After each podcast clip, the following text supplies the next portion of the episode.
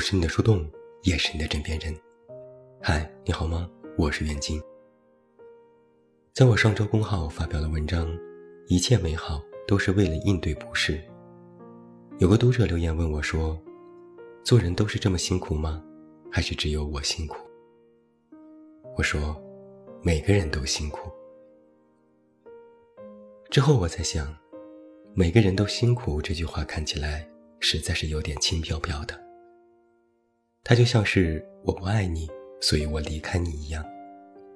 如果不是自己亲身经历过，仿佛也没有办法体会到这几个字背后的那些现实痛苦。我上一次和别人聊起做人辛苦，就在几天之前。国庆假期的时候，我终于搬进了新家。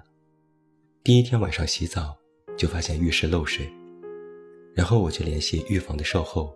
请师傅来检查和维修。师傅来了之后，一边干活一边和我闲聊，后来就聊到了北京和工作。师傅问我，如果在北京，到底一个月要赚多少钱才能够生活呢？我说，可能万把块吧。师傅说，要这么多吗？然后我就跟师傅开始算账，把衣食住行都算进去。听得师傅直撇嘴，连连感叹：“真不容易，想在大城市活着可真不容易呀。”我说：“师傅你也不容易，每天跑工地肯定很辛苦。”师傅说：“大家都不容易，你们这种做脑力劳动的也很辛苦，每天往那儿一坐就是十几个小时，我们好歹还能活动活动。”我笑着说：“对呀。”我的颈椎和腰椎都完蛋了，早些年就全部突出了。师傅说：“对吧？所以现在大家都很辛苦，没一个不累的。”师傅干活干到最后，我竟然和他有了一种惺惺相惜的感觉。前段时间，我发小老胡给我打电话，问我在不在家。他说有点事儿，要想和我当面聊。他来了之后，表情一脸凝重，跟我说，他妈妈突发脑梗住院了，现在还在半身不遂，刚刚度过了关键的治疗期，要准备转去康复医院。我和老胡上一次见应该是在过年，这一次见他，他仿佛比上一次又沧桑了些。这些年，他们一家在北京奋斗，好不容易买了房子。让孩子能在北京上学，按理说终于可以踏实的过日子了。没想到这边自己的妈妈却突然得病了。老胡说：“我现在是两头都顾不上，工作生活在北京，没有办法总是请假，可妈妈生病总要有人照顾，要安排医生会诊，要请专家，要确定转院事宜。”本来他妈妈一直都在北京照顾孩子，现在突然生病，孩子无人照顾。最关键的是，孩子现在下学早，可他们还没有下班，接送和吃饭就成了大问题。老胡是这一次趁着回家里拿被子和杂物，忙里偷闲的到我这里坐一坐。进门就说：“有没有饭吃？我一天没吃饭了，饿得慌。”我就赶紧给他点了外卖。他一边吃一边和我详细聊起他妈妈的病情，说起自己现在要必须面对的局面。他说：“我现在真是有点心力交瘁。”我说：“我懂，你现在就是中年人的困境，上有老下有小。”他凑近我，扬起下巴对我说：“你看看。”我下巴上的胡子都白了，我才多大呀？我还不到四十，可我胡子都白了。临走的时候，我对他说：“你要挺住啊，现在全家可能都指望你了。”他没说话，只点点头。我现在一般周末会回家看看父母，每每午饭后。我和我妈会坐在沙发上聊天。有时她会说起一些邻居的事情，比如上周我在我家窗口看到一个中年女人，领着一个男人在进楼道，那个男人一瘸一拐，行动不便。我问我妈，她告诉我说，男人是那个中年女人的儿子。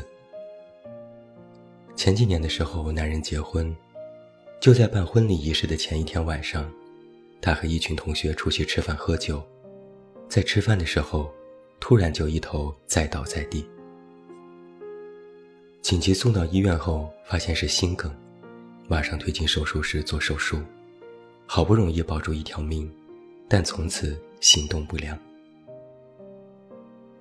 男人的老婆是福建人，婚礼自然是没有办成，他老婆一年之后也离婚离开了。现在男人就和爸妈一起住。总是去医院复查，但治疗也是一个缓慢的过程。我妈说，其实这男人的妈妈也有很严重的疾病，他爸也是一身病，全家日子其实过得很不轻松。而且听说，男人最近这几年精神开始有一点不太对劲，会突然有点发疯，会在路上和别人吵架。可能也是心里有太多太多的不舒服，也顾不上对精神方面有更多的关照。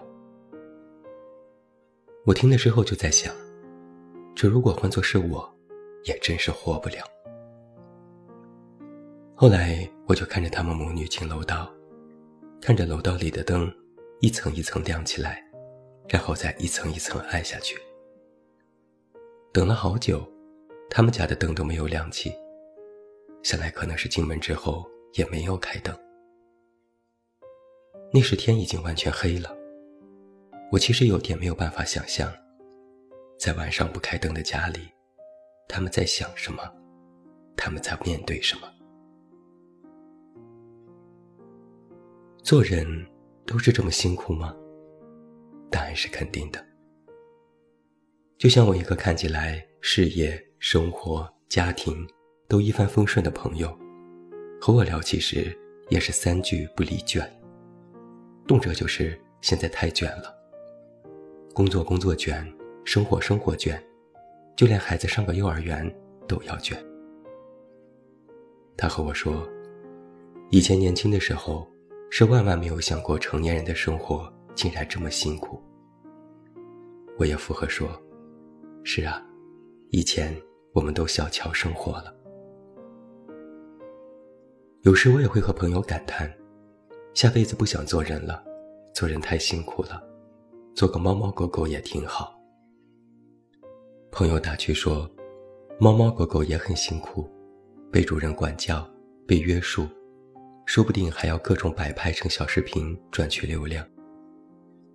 我说，那下辈子什么都不做，或者就做个灰尘，飘飘荡荡就行。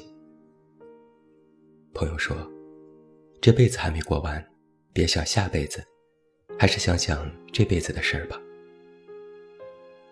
那这辈子怎么过呢？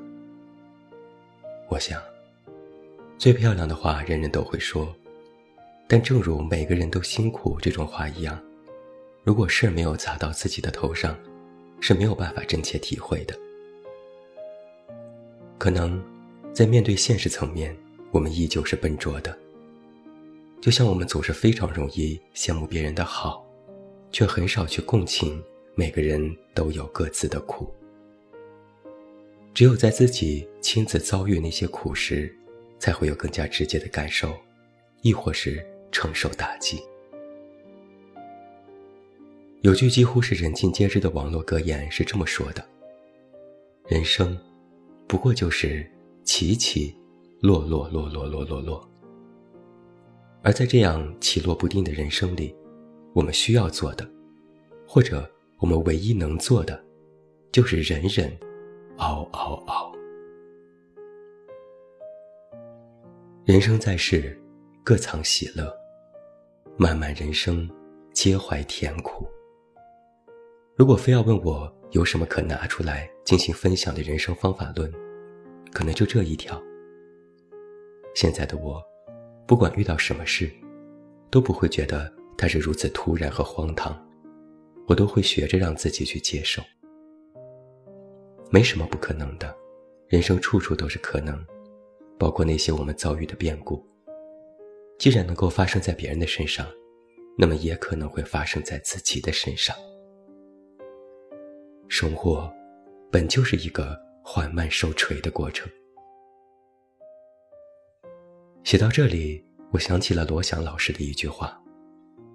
他说：“请你务必一而再，再而三，三而不竭，千次万次，毫不犹豫地救自己于人间水火。”